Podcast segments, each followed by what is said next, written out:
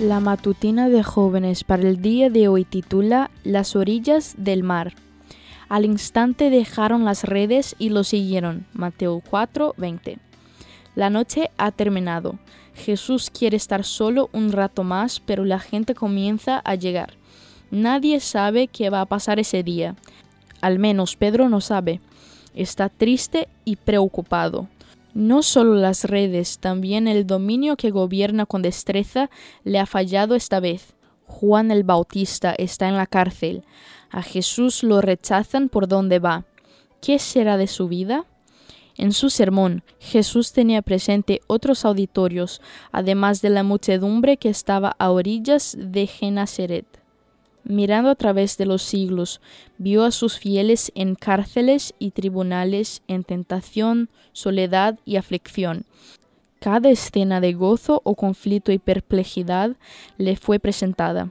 En las palabras dirigidas a los que lo rodeaban, también decía a aquellas otras almas las mismas palabras que les habrían de llegar como mensaje de esperanza en la prueba, de consuelo en la tristeza y de luz celestial en las tinieblas.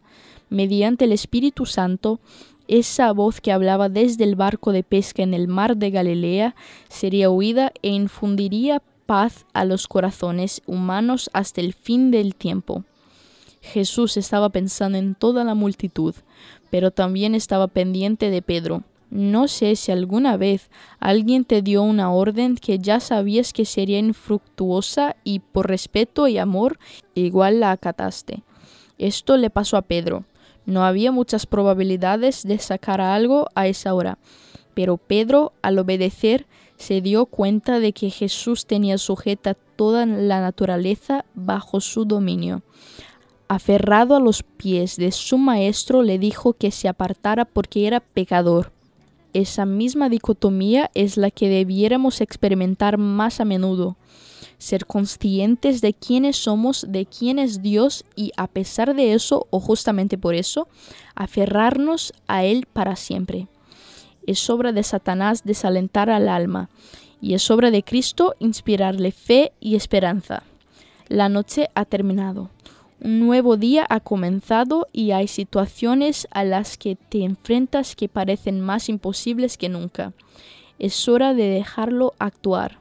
Te animo a que descargues alguna foto del mar de Galilea en tu móvil y la mires a lo largo del día para recordar que Jesús está listo para hacer milagros en tu vida y convertirte en pescador de hombres.